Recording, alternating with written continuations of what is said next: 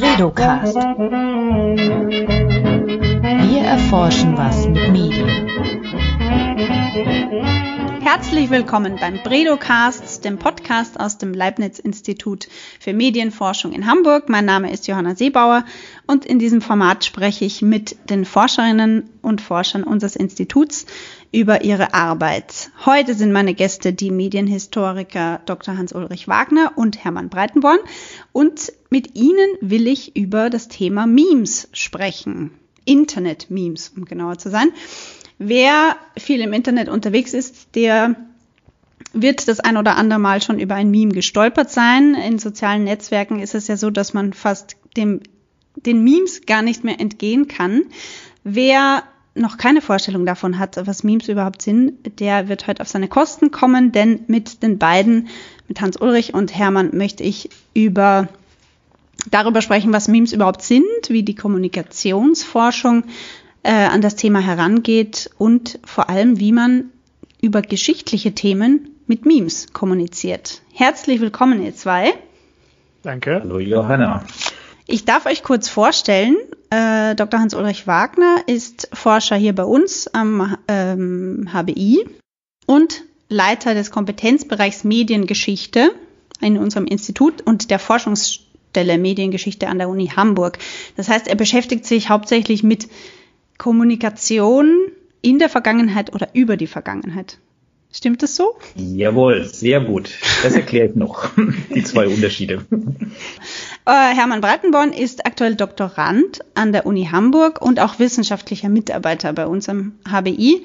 Seine Forschungsinteressen sind Filmgeschichte, Videoproduktion und Memes, womit wir schon mitten im Thema wären.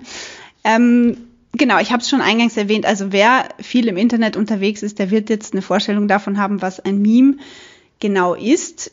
Ich würde das jetzt als Laie einfach mal so erklären, das ist irgendwie ein lustiges Bild mit einem lustigen Text oder ein Video, das sich auf irgendein ein Event aus Kultur, Politik bezieht, mit dem jeder irgendwie was anfangen kann, das so ein bisschen persifliert vielleicht und etwas, das sich auch viral verbreitet. Das wäre jetzt so meine Laiendefinition von einem Meme. Was sagt denn die Wissenschaft dazu? Hermann? Ja, also die Wissenschaft, das ist, also ich würde dir erstmal insofern natürlich recht geben, dass wenn man von, wenn man vom heutigen Standpunkt von einem Meme redet und im Allgemeinen äh, sich über Memes unterhält, dann denkt man natürlich vor allem an diese visuellen, an die Bilder, an die visuellen Jokes letztlich, die es sind, die in sozialen Medien verbreitet werden. Äh, wenn man es jetzt mal wirklich äh, rein wissenschaftlich betrachtet und mal guckt, woher das stammt, dann müssen wir zu einem Mann, einem Mann namens Dawkins gehen, der 1976 diesen Begriff geprägt hat, also noch lange bevor wir überhaupt über Internet nachdenken konnten, bevor es überhaupt die Möglichkeit rein technisch gesehen gegeben hat, ein solches Meme zu machen. Und äh, es geht in diesem, in dieser klassischen Definition von einem Meme sind eigentlich eher so Dinge, die man vielleicht auch als Trend bezeichnen könnte. Dinge, die man, äh, die reproduziert werden können und so. Und es gibt noch verschiedene äh, Kategorien oder verschiedene Eigenschaften, auf die wir vielleicht gleich noch zu sprechen kommen. Aber wenn wir wirklich mal ganz weit zurückgehen wollen, dann wäre das sozusagen die Geburt des äh, Begriffs Meme und der und von Memetics sozusagen. Und hast du da ein Beispiel dafür, wie damals, was damals als Meme bezeichnet wurde? Also wie gesagt, das kann alles Mögliche sein, von Trends, von Kleidung, von Architekturstilen, sage ich mal, die sich, die sich irgendwie festsetzen und weiter äh, und weitergetragen werden können. Also das ist im Prinzip einfach eine Definition für Dinge, die sich irgendwie innerhalb einer Kultur oder einer, einer, einer Gesellschaft verbreiten. Korrekt. Und ähm, Witze oder wie du gesagt hast, Modeerscheinungen, Religion vielleicht auch oder sowas, wäre alles ein Meme. Ein, ein analoges Meme sozusagen. Im Prinzip kann man das so sagen, ja. Also das sind genau diese Sachen äh, analog, also es hat im analogen äh, quasi sich entwickelt und ist dann in eine digitale Form übernommen worden. Mhm. Und kann man festlegen, wann zum ersten Mal von einem Internet-Meme gesprochen wurde? Das ist sehr schwierig, wenn man wirklich über Ursprünge von Memes im Allgemeinen sprechen möchte, also von Internet-Memes, sage ich mal. Äh, da wirklich einen Punkt festzusetzen, wo man sagen kann, das ist es jetzt. Aber damit, da können wir schon sagen, da können wir wirklich in die Anfangszeiten von Internet zurückgehen und ich würde jetzt mal so Mitte der 90er Jahre schon ansprechen, wo erste kleine Bildchen, The Dancing Baby zum Beispiel, also eine, ein kurzes GIF-Bild, eine, eine Computeranimation ah, von ja. einem, von einem tanzenden Baby in einer Windel, äh, weite Verbreitung er erreicht hat. Äh, das wäre vielleicht so als ein Urgestein der, des Internet-Memes anzusehen. Also wir reden jetzt das doch schon über eine Spanne von 25 Jahren, ja. Mhm. Ich habe so das Gefühl, also als ich begonnen habe, mich so mit Memes be zu beschäftigen, beziehungsweise ich weiß nicht, ob das jetzt ein bisschen übertrieben ist, besch wirklich beschäftigt habe ich mich jetzt nicht in der Tiefe damit, aber ich habe es halt einfach lustig gefunden. Das war, glaube ich, so vor zehn Jahren oder so, würde ich sagen. Da musste man aber schon gewisse Websites aufsuchen, um sie zu finden. Da gab es dann so Very Demotivational, erinnere ich mich, und, und, und äh, Meme Base und so. Und da konnte man eben dann diese lustigen Bilder mit lustigen Sprüchen äh, finden. Heute ist es ja so, dass man ja eigentlich gar nicht mehr, also ich habe so das Gefühl, das ist so wirklich zu einer Sprache geworden im Internet, mit der man über gewisse Dinge kommuniziert. Siehst du das auch so? Ich würde das definitiv. Es hat sich, äh, ich kann mich auch noch sehr gut daran erinnern, als dann vor zehn Jahren, sag ich mal, eine Art Meme-Bewegung sich quasi schon entwickelt hat, in dem einfach es aus den Internetforen und aus den Randbereichen des Internets von Imageboards etc., dass diese, dass diese Seiten größer wurden und einfach in den Mainstream übergegangen sind und weggingen davon, dass irgendwelche obskuren Internet-User in ihrer Nische sich darüber unterhalten haben, hinzu, dass es eben vor allem durch das Aufkommen von sozialer Medien eine solch extreme Verbreitung hat. Wir reden ja immerhin von einem Phänomen, das äh, stark geprägt ist von Viralität, also von etwas, das sehr schnell im Internet verbreitet werden kann und eben durch das Aufkommen von sozialen Medien diese, also diese Eigenschaft extrem nochmal befeuert werden kann. Und eine eigene Sprache auf jeden Fall. Das ist natürlich eine, es ist, also das Meme an sich ist geprägt dadurch, dass man äh, dass, dass die, der Produzent und die, und die Rezipienten, die Rezipierenden äh, verstehen, was gesagt wird. Es ist also äh, getränkt in Intertextualität und man muss irgendwie versuchen, diesen Joke oder was auch immer die Aussage sein soll, zu verstehen. Mhm. Ja, und, und mit, mit Leuten, die weniger mit dem Internet zu tun haben, da, da fällt es manchmal richtig schwer zu erklären, warum ein Meme jetzt gerade lustig ist, weil man schon so viel Vorwissen braucht oder die Figuren, die da auftauchen, irgendwie kennen muss, um das dann lustig zu finden. Das ist schon äh, ja eine extrem komplexe Geschichte geworden über die Jahre. Interessant finde ich auch, dass, dass es ja heute so ist, dass etwas passiert, ähm, irgendein politisches Ereignis und sofort äh, wird sind die sozialen Medien überschwemmt mit Memes über das Ereignis. Mir, mir fällt da zum Beispiel jetzt, vor kurzem gab es ja dieses ähm, Meme von Bernie Sanders, das habt ihr bestimmt auch alle gesehen, oder? Bei der äh, Inauguration von Joe Biden, sein ehemaliger äh, demokratischer Kontrahent in den Vorwahlen, saß er dann als ähm, Joe Biden äh, als Präsident vereidigt wurde, saß dann Bernie Sanders mit verschränkten Armen und verschränkten Beinen so ein bisschen grantig dranschauend äh, da. Und dieses Foto ist halt einfach total viral gegangen und in den sämtlichen Variationen verbreitet worden. Das wäre so ein klassisches Meme, wie es heutzutage funktioniert. Ne? Irgendwie passiert etwas und dann greift man es auf und setzt es in neue Kontexte und ist aber, ist aber insofern unterschiedlich zu den Memes, wie sie vor zehn Jahren waren, weil, weil, weil ich das Gefühl habe, vor zehn Jahren, da gab es so, weiß nicht, eine Handvoll Figuren, die immer wieder aufgetaucht sind. Und heute ähm, reagiert man mehr mit Memes auf etwas, was passiert. Johanna, wir können dir ja ein schönes Beispiel erzählen für genau mhm. diesen Fall. Wir saßen im Team an diesem Thema Meme-Analyse als Jana aus Kassel ja. im November 2020 ja ihren spektakulären Auftritt hatte. Und das war ja innerhalb von ja, wenigen Stunden, knappen Tag, war das sofort ein Thema. Und dann haben wir ja unsere normale Analyse unterbrochen und buchstäblich Jana aus Kassel News untersucht und innerhalb von fünf Tagen einen Blogartikel dazu geschrieben, ja. einfach weil uns klar war, das ist jetzt viral Und das ist jetzt sozusagen eine wunderbare Fallstudie, um genau das zu belegen, was du gesagt hast. Aktuell wird ein Ereignis kommunikativ verhandelt. Und das ist ja auch das, was uns interessiert. Wie wird das kommunikativ verhandelt? Von wem? Ja. Mit welcher Intention? Spaßig, nicht spaßig, politisch anspielend, politisch pointiert? Solche Dinge. Ja, den Blog-Eintrag äh, verlinken wir übrigens auch unten in den Show Notes, den kann sich jeder gerne nochmal durchlesen. Ähm, magst du vielleicht mal kurz zusammenfassen, was ihr da herausgefunden habt bei der Analyse von den Jana aus Kassel-Memes? Da haben wir uns vor allem die Formsprache angeguckt. Also wir haben äh, Vielleicht kurz nochmal, ich, ich, ich erkläre nochmal kurz, falls jemand vergessen hat, worum es sich dabei handelt. Also Jana aus Kassel war ja die junge Studentin, die auf einer Querdenker-Demo, ich glaube im November war das, ähm, sich mit Sophie Scholl verglichen hat, weil sie sich gegen die Corona-Maßnahmen auflehnt. Und dann gab es sofort irgendwie viele Reaktionen im Internet. So. Ja das, ja, das hat uns total fasziniert, was eben passiert, was in den sozialen Medien passiert. Wir haben uns eben speziell diese Formsprache der Memes herausgesucht. Und ohne quasi total systematisch zu gucken, haben wir einfach innerhalb kürzester Zeit ein schönes Korpus an Beispielen gehabt und haben uns dann vor allem mit der Formsprache beschäftigt. Das heißt, welche Art von Memes, welche Muster von Memes tauchen auf und welche Art von Anspielung und politischer Verarbeitung dieser querdenkerischen Position und vor allem, das hat mich natürlich auch als Historiker fasziniert, des, des, des Vergleiches, des historischen Vergleichs. Ich fühle mich wie und dann kommt eine historische Position. Mhm. Also das hat Spaß gemacht, einfach innerhalb kürzester Zeit da mal den Überblick zu gewinnen.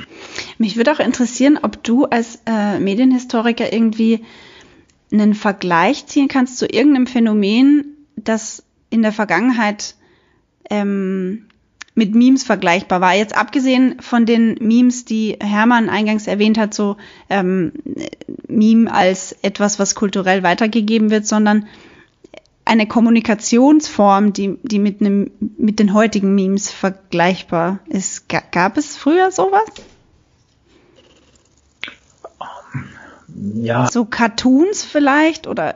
Cartoons, Posters hätte ich jetzt auch spontan mhm. gesagt. Also alles, was natürlich popkulturell äh, und, und sozusagen auch massenwirksam äh, daherkommt, äh, das ist sicherlich eine Form, die vor dem Meme als Formsprache äh, gibt. Und das ist diese Art von, von sich mit der Gegenwart auseinandersetzen schnell zugespitzt, quick and dirty sozusagen, dass es die schon immer gab und dass es auch historische Vergleiche in einer sehr instrumentellen Weise gab. Das ist, ist sozusagen auch klar. Das ist nicht neu, aber es ist eben spezifisch, neuartig und unheimlich schnell. Was ist denn generell für die Kommunikationswissenschaft so spannend an Memes?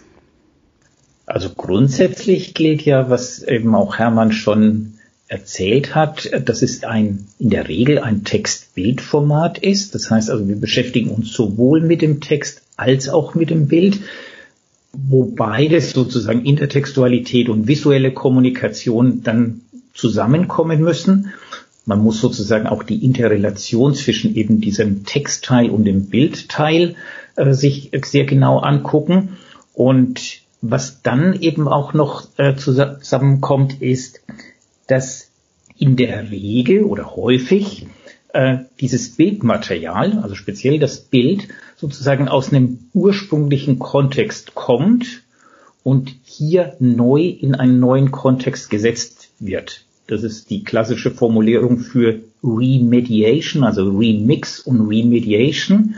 Und wie sozusagen Kommunikation mittels solcher Formen des, der Remediation funktioniert. Mhm. Dass das offensichtlich Spaß macht, dass das interessant ist, dass viele Leute das tun und dass viele Leute das nutzen, dass also sozusagen populäre Kommunikation, Alltagskommunikation, schnelle Kommunikation mittels dieser Formsprache passiert. Das finde ich natürlich als jemand, der als Kommunikationswissenschaftler auch die aktuellen Auseinandersetzungen anguckt, unheimlich spannend. Mhm. Und ihr seid ja aktuell mittendrin in einer Meme-Forschung, wenn man so will. Was hat euch denn, oder wie, wie hat das begonnen? Wann, wann habt ihr euch dazu entschieden, das äh, zum äh, Objekt eurer Forschung zu machen? Also wir ist jetzt Hermann und ich im Talk mit dir, Johanna. Ähm, Daria Ciburko gehört noch dazu. Sie ist auch Teammitglied in diesem ja, Bereich Meme-Analyse. Äh, das Ganze hängt ein bisschen damit zusammen, dass wir innerhalb eines größeren Forschungsverbundes tätig sind, der sich mit dem Wert der Vergangenheit beschäftigt. Das heißt, es ist ein sogenannter Leibniz-Forschungsverbund und innerhalb dieses demnächst startenden Leibniz-Forschungsverbundes wird der Wert von Vergangenheit untersucht. Das heißt, wie gehen Akteure mit Geschichte um? Wie wird Geschichte in Wert gesetzt? Das finde ich persönlich ein unheimlich spannendes Thema, wie man mit Bezug auf Geschichte aktuelle Aussagen mhm. untermauert, wie man sich politisch entsprechend zu Wort meldet. Und innerhalb dessen ist eben dieses Meme-Thema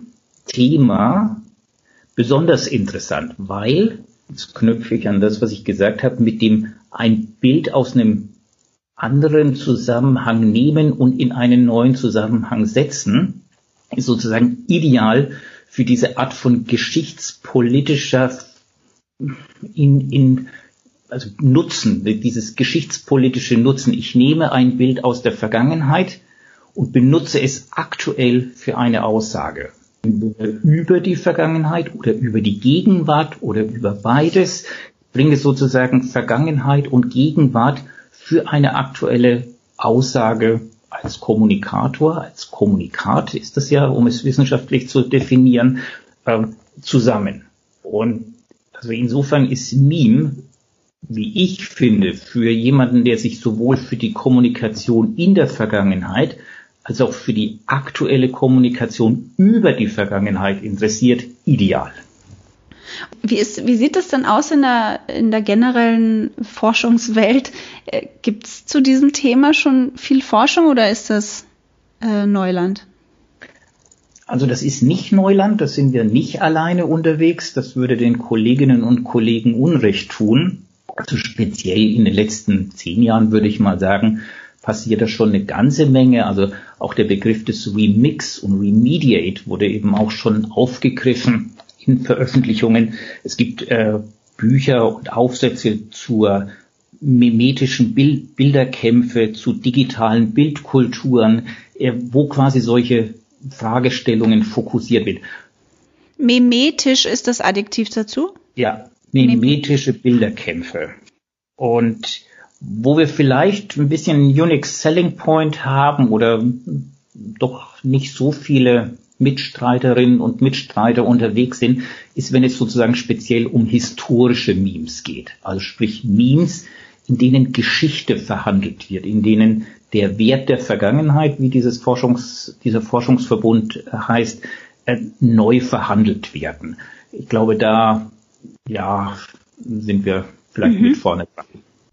Ihr habt ja dann angefangen, das Internet so ein bisschen zu durchsuchen nach diesen historischen Memes. Wie, wie geht man da vor? Also wo, wo muss man sich ja irgendwie eine Grenze setzen oder habt ihr da thematisch festgelegt, nach welchen äh, historischen Themen ihr sucht? Ja, also wir haben äh, wir haben uns natürlich überlegt, wie ist eine gute ist eine gute Frage, wie geht man damit um? Der Begriff History Meme ist natürlich schon ist eine Sache, die in in Internetforen im Internetbereich äh, in verschiedenen Imageboards und so weiter immer doch bekannt ist. Wenn ich jetzt mal eins der bekanntesten oder größten auf, aufgreifen darf, das wäre dann wäre Reddit. Also die Reddit Plattform ist ist sicherlich auch für mehr als Memes bekannt, aber auch äh, viel, vor allem als Geburtsstätte vieler Memes. Und dort gibt es sogenannte Unterforen, also äh, sogenannte Subreddits. Und der Subreddit History Memes heißt direkt so, der hat insgesamt äh, über zwei Millionen Mitglieder, äh, um mal schon mal zu, zu zeigen, dass, dass allein die Reichweite schon groß, schon sehr groß ist von interessierten Menschen, die sich mit diesem Thema auseinandersetzen möchten. Und da haben wir dann einfach mal überlegt, mit welchen Themen wir anfangen wollen. Und schließlich sind wir dazu gekommen, dass wir uns mit ikonischen, aus, mit ikonischen Darstellungen der Geschichte befassen wollen und wie diese in Memes verarbeitet werden können. Man muss, weil man muss auch überlegen, wenn man über History Memes redet, kann man letztlich, wenn man es wirklich mal runterbrechen möchte, auf zwei Kategorien ein, kann man es aufteilen. Das sind zum einen die, bei denen normale, in Anführungszeichen normale Internet-Memes genutzt werden, die nichts mit den historischen Bildmaterialien zu tun haben und historische Verhältnisse oder Geschehnisse oder sowas darstellen und, und das sind tatsächlich weniger die, die Memes, bei denen historische Bilder, Abbildungen, Figuren und so weiter genutzt werden und dann damit versucht wird, ein Meme zu gestalten. Und das war genau das, wo wir gesagt haben, das finden wir interessant. Wie werden diese ikonischen Darstellungen äh, irgendwie genutzt in diesem, in diesem Meme-Diskurs? Ah, das heißt, das, das erste, was du genannt hast, das wäre, wenn wir eine, ein aktuelles Meme, das es schon gibt, äh, nehmen und mit einem historischen Ereignis irgendwie verknüpfen und, und zu einem neuen Meme machen. Und, korrekt, korrekt. Und das zweite wäre, selbst aus einem historischen Ereignis ein, so wie zum Beispiel Bernie Sanders auf der Inauguration, ähm, irgendein, irgendein Ereignis nehmen und daraus ein Meme zu machen. Korrekt, genau. Also Bernie Sanders wäre in dem Fall jetzt wahrscheinlich weniger History-Meme, da das ja jetzt gerade erst vor ja. einem Monat passiert ist. Aber, im, aber im, im, Prinzip ist es genau das, ja. Okay. Und was, ähm, was habt ihr da gefunden? Wir haben dann überlegt, was wir, welche, welche, äh, auf welche Bilder, Bilder wir uns einigen wollen und haben angefangen zu recherchieren nach ikonischen, da haben uns gefragt, was sind ikonische Darstellungen und wir hatten angefangen hat das Ganze Mitte des letzten Jahres äh, und da hatten wir uns überlegt, dass wir uns den, den 8. Mai, den, den, das Kriegsende des Zweiten Weltkriegs äh, hatten wir als Ausgangspunkt ursprünglich genommen und sind dann irgendwie bei den Darstellungen des Zweiten Weltkriegs geblieben und haben überlegt, welche ikonischen Darstellungen könnten wir mal suchen, mit, die mit dem Zweiten Weltkrieg in Verbindung stehen. Also was sind die Bilder, an die man denkt, aus, auch außerhalb von den Memes oder vor allem außerhalb von Memes, woran, was sind die Bilder, die man kennt von, von eben vom Zweiten Weltkrieg? Mhm. Und haben uns, ja, bitte? Nee, ich wollte nur fragen, wie, wie äh, macht man das ähm, als Forscher, mit, mit was für einer Einstellung man an dieses Thema rangeht, weil es natürlich ähm, schon ein sehr sensibles Thema ist, dass man da äh, beackert und Memes meist einen ja, humorvollen Ton haben. Wie geht man dann, wie vereint man dann so die, als Forscher diese einerseits schrecklichen Bilder, die man da vielleicht sieht, und aber auch diese humorvolle Komponente, die damit reinspielt vielleicht. Ist das schwierig? Oder habt ihr da, seid ihr da einfach ganz neutral rangegangen oder? Ja, neutral ist vielleicht der richtige Begriff. Ja. Also wir sind natürlich als Wissenschaftler daran gegangen, ähm, gleichwohl wissend, was uns blühen wird und was wir wahrscheinlich finden werden. Und auch das, was wir jetzt dann gleich mitgebracht haben und kurz vorstellen, ist ja wirklich schon auch heftiger Tobak. Das heißt, natürlich ist das äh, etwas, was man also mit sehr viel Akkuratesse als Wissenschaftler analysieren muss, äh, gleichwohl natürlich auch sich entsprechend äh, ethisch reflektieren, was da passiert. Mhm. Grundsätzlich aber würde ich sagen, man kann es nicht ausklammern. Das ist Teil der Internetkommunikation. Das ist Teil der populärkulturellen Auseinandersetzung. Und das, das, sozusagen zu analysieren gehört zu den Aufgaben dazu.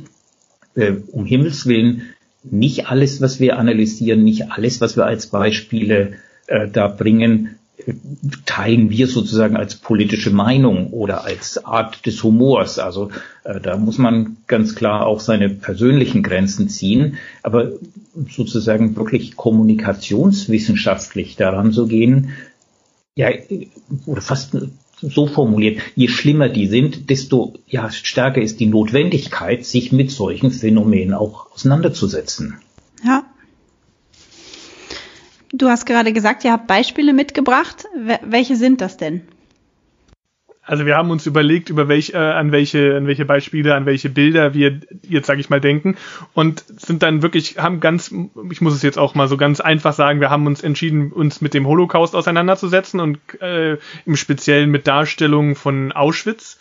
Also das war zum, ist zum einen die bekannte Darstellung des Auschwitz-Tores mit den Schienen so, und äh, sowohl und dem ähm, dem Torbogen bei dem Arbeit macht frei mit dem Arbeit macht frei Schriftzug.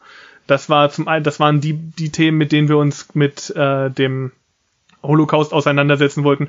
Und dann mit der Figur Adolf Hitler, also wie das, wie, wie das Bild Adolf Hitlers in Memes verarbeitet wird und aufgegriffen wird und letztlich dann wieder neu kommuniziert werden kann oder was dann was damit letztlich gemacht werden kann. Und dazu muss man ja eben auch sagen, dass eben auch das äh, das das Bild von Adolf Hitler und Adolf Hitler in in in eine eine Art ja Kontext zu setzen, der lustig sein kann, ist auch ist letztlich also lustig im Sinne von sich darüber lustig zu machen ist äh, ist ja auch keine Erfindung des Internets oder der Internet Memes sondern das da sind wir ja auch in einer langen langen, langen Tradition die von Chaplin über äh, Helge Schneider und so weiter äh, letztlich immer schon gegeben war, dass man immer diese, dass man auch immer versucht hat, sich damit irgendwie kritisch auseinanderzusetzen, mit Humor allerdings also das ist in dem Sinne jetzt, würde ich sagen, auch insofern eine neue Form dieser Kommunikation eben über Internet-Memes,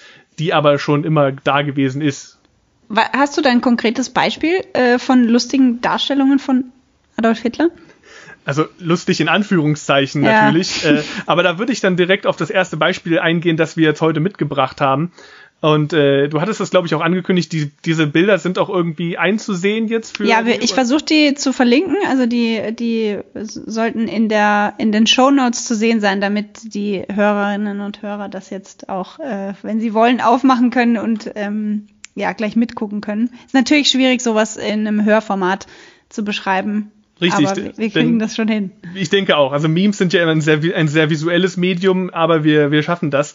Äh, insofern, äh, wir, ich, das Bild, was, ich, was wir mitgebracht haben, ist eine Fotografie von Adolf Hitler, äh, wahrscheinlich noch vor, also vor der, vor der Kriegszeit. Und es zeigt ihn im Privaten, im Schnee, auf einem Schlitten sitzend, in Privatkleidung und im, im, im, also nicht in Uniform oder so, sondern mit einem Ausgehanzug, mit Kniestrümpfen und einem Hut auf. Und im, das typische Meme-Format ist, dass man ein Bild hat und dann gibt es einen, einen Top-Text und einen sogenannten Bottom-Text. Also oben ist Text, unten ist Text. Und auf diesem Bild äh, ist einfach nur dieser Text, also das Bild ist nicht verändert, sondern ist einfach nur der Text eingefügt. Äh, Sie sehen mich rodeln und darunter dann die Worte Sie hassen. das ist der, das bekannte Meme, They see me roll in the hating. Korrekt. Also und man, man merkt jetzt, es ist sehr merkwürdig, sich darüber zu unterhalten, wenn man es einfach nur vorliest und sich und das ja. ist auch das, was Hans Ulrich vorhin ansprach. Also es, natürlich gibt es diese visuelle Kommunik Kombination von Bild und Text, äh, aber wenn man es einfach jetzt nur darauf reduzieren würde und das einfach so mal mal platt vorliest, geht vielleicht auch einiges verloren, würde ich jetzt mal sagen, was letztlich man damit ausdrucken könnte. Mhm. Äh, es ist letztlich. Nimmt schon dadaistische Züge an, so hier über Memes zu sprechen in einem Podcast. Hat wieder, es könnte auch ein eigenes Meme werden jetzt. Literal, literal Memes quasi. ähm, nein, also dieses, dieses, dieses Bild zeigt natürlich eine, es ist, es ist ein, das habe ich noch äh, vorher mal recherchiert, also es ist tatsächlich eine von vielen Darstellungen, die Adolf Hitler in einem solch privaten Rahmen zeigen, von seinem äh, Leibfotografen Heinrich Hoffmann. Und es interessanterweise, wenn man die Schlagworte Adolf Hitler Schlitten googelt und auf die Bildersuche geht, ist das erste Bildbeispiel, auf das man klicken kann, tatsächlich von einer Meme-Generator-Seite. Was einfach zeigt, wie, wie sehr dieses Bild jetzt mittlerweile in Internet-Kontext schon mit Memes verbunden ist, weil es in sich einfach schon, das Bild an sich in sich schon so vollkommen absurd ist und Absurdität ein und und die die widersprüchliche Darstellung und Kombination von Bild und Textinhalten ein ein essentieller Bestandteil von Memes sind. Äh, das einfach Das heißt, das wäre dann so ein Beispiel von dem, was du vorher beschrieben hast, dass ein historisches Meme eine, eine konkrete Person oder eine ikonische Person dann ohne dass man sie jetzt ähm, in, aus dem Kontext reißt, selbst zu einem Meme wird. Ich glaube, ich habe das jetzt total äh, verwirrend beschrieben. Also genau, wir haben jetzt quasi dieses, dieses, dieses klassische Bild, ohne da jetzt großartig dran rumzuarbeiten mit, mit Bildbearbeitung und so weiter, sondern es wird einfach nur, das ist also ganz klassisch, ganz typisch, ganz einfache, basale Meme ganz, ganz normales äh, Mimen, wie man vielleicht auch sagen würde. Also da wird nicht großartig dran rumgearbeitet, sondern das wird einfach nur ein Text eingefügt und in, in, in Widerspruch zu dem eigentlichen Bild gesetzt. Also Adolf Hitler hat weder was mit diesem Text zu tun, er wird diesen Text nie gesagt haben und es hat auch nichts mit der, äh, der wird auch nichts mit dem Original dieses Memes, they see me rolling, they hating, zu tun haben. Also das rekurriert auf einen, einen, einen Rap-Song von vor, ich würde sagen, 15 Jahren, bei dem dieser Text, diese Textzeile gesagt wurde und dann von der Internet-Community aufgegriffen wurde und in, in Kombination gesetzt wurde mit Bildern, die absolut nicht dazu passen. Und also da gab es dann, sag ich mal, kleine Kinder auf ihren Bobbycars. Und äh, das ist ein Beispiel dafür, wie absurd Internethumor einfach werden kann und wie problematisch es dann vielleicht wirken kann, wenn es mit solchen historisch vorbelasteten Personen und Bildern kombiniert wird. Weiß man denn, wer diese, wer diese Adolf Hitler Memes macht? Also sind das irgendwie, also wo, wo, wo stehen diese Menschen politisch? Sind die apolitisch? Weiß man wahrscheinlich nicht, ne? Es ist schwierig nachzuvollziehen im Einzelnen auf jeden Fall. Das kann man, das muss man sagen. Also ich würde, ich würde sagen, es sind bei solchen Bildern würde ich nicht davon ausgehen, dass es Menschen sind, die die nationalsozialistische Politik befürworten ich gehe nicht davon aus, dass so jemand äh, dann ein Bild produzieren würde, das die Person letztlich Adolf Hitler der Lächerlichkeit bloßstellt.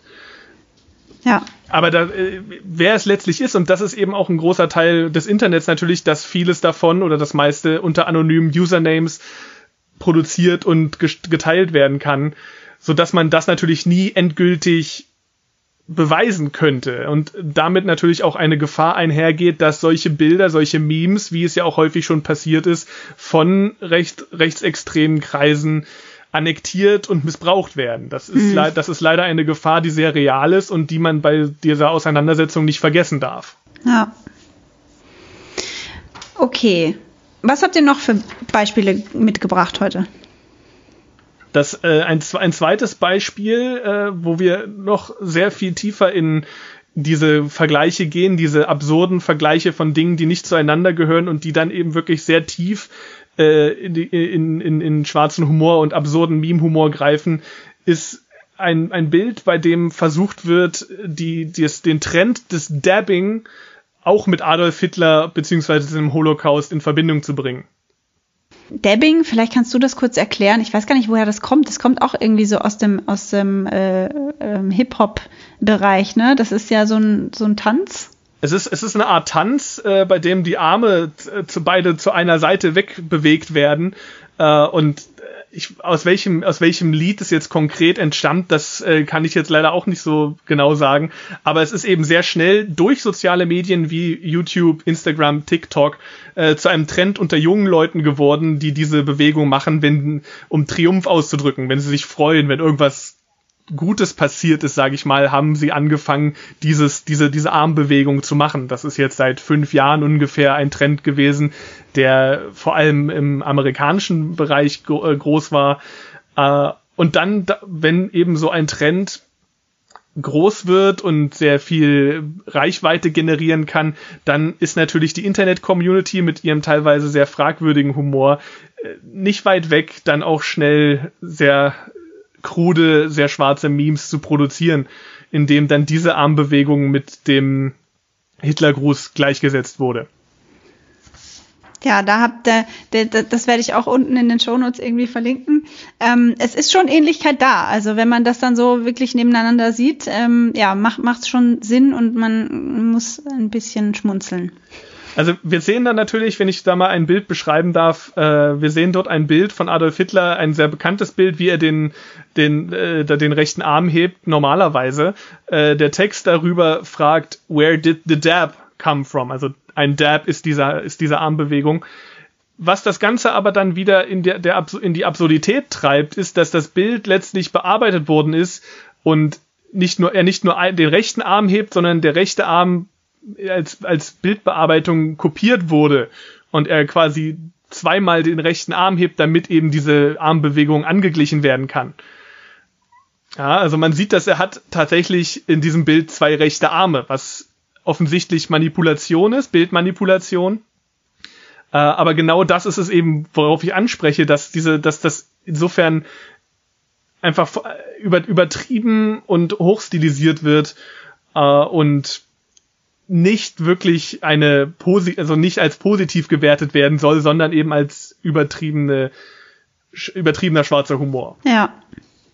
Schwierig, ähm, das ja in der Anonymität des Internets dann manchmal so ähm, festzustellen wahrscheinlich. Also Absolut. das ist ein schmaler Grad, ja. Ja, weil es wird dann, und es nimmt dann wirklich sehr fragwürdige Züge an, wenn es dann eben nicht nur mit Adolf Hitler in, Vergleich, in, in den Vergleich gesetzt wird, sondern eben auch mit historischen Darstellungen äh, einer, einer, einer Frau, die während einer, vermutlich während eines äh, Militäreinsatzes oder so zu Boden fällt und die Arme in, in die Luft reißt. Mhm. Also ein, ein wirklich schreckliches Bild objektiv gesprochen und das dann eben auch mit diesem Dab in Verbindung gesetzt wird, da nimmt der, da wird der Humor dann wirklich fragwürdig, wo man sich, wo man eben fragen muss, ist das, ist das noch in Ordnung? Ist das noch, kann man da, kann, gilt das noch als Humor oder ist es schon was anderes? Und ihr habt diese Memes alle äh, von Reddit, ähm, auf Reddit gefunden? Einige davon sind auf Reddit, andere findet man einfach über, haben wir über die ganz normale Bildersuchen gefunden, in einem der vielen Imageboards. Wenn, es gibt ja tatsächlich, äh, wenn man sich zum Beispiel ein anderes großes nennen würde, wäre das Nine Gag, mhm, äh, das ja. mittlerweile eine Multimillionen-Dollar-Firma geworden ist durch Werbung und so weiter, äh, die einen eigenen, einen eigenen Kanal, einen eigenen, eine eigene Kategorie haben, die tatsächlich Dark Humor heißt und bei der häufig solche Bilder auch zu finden ja. sind. Okay, besprechen wir noch das letzte Beispiel und dann können wir vielleicht noch mal kurz generell über historische Memes sprechen. Ihr habt ja noch einen, äh, du hast es vorhin erwähnt, ähm, nach Auschwitz-Darstellungen auch gesucht. Richtig. Und äh, wenn wir da an den Schriftzug Arbeit macht frei denken, gibt es natürlich auch einige Memes. Und hier haben wir speziell eins gefunden, das äh, sehr interessant ist, weil es eine weitere, äh, weil da jetzt tatsächlich eine andere Ebene bespielt wird als einfach nur absurder Humor. Tatsächlich tritt bei diesem Bild der Humor sehr in den Hintergrund, denn wir sehen, dass das äh, Tor wo normalerweise der Schriftzug Arbeit macht frei drauf wäre, aber durch Bildbearbeitung hat jemand dort Welcome to Trumpland hineingeschrieben. Und ein Bild von äh, Kellyanne Conway, der Presse, Pressesprecherin oder ehemaligen Pressesprecherin, äh, davor gesetzt und einen Text hinzugefügt, It's not a concentration camp, it's a migrant relaxation center. Also das ist jetzt schon klar politisch äh, konnotiert, diese dieses Meme, dass da geht es jetzt nicht mehr nur um ähm, darum, Lacher zu erzeugen, sondern da hat jemand auch irgendwie Stellung bezogen zu einem aktuellen politischen Ereignis. Definitiv. Humor kommt hier höchstens durch die äh, extreme Gegenüberstellung von eben solchen absurden und zeitlich differenten äh, Positionen. Äh, wird dann letztlich aber auch gezeigt, wie ähnlich dieses, dieser Gedankengang empfunden wird.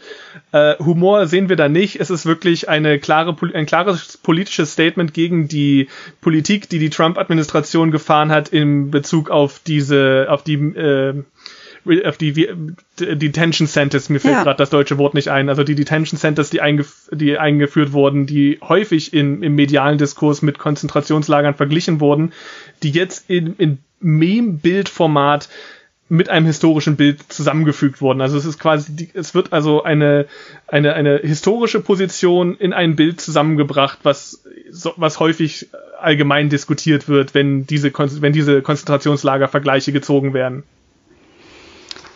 Okay, das war jetzt so ein kleiner Einblick in, in eure Datenerhebung, würde ich jetzt mal sagen.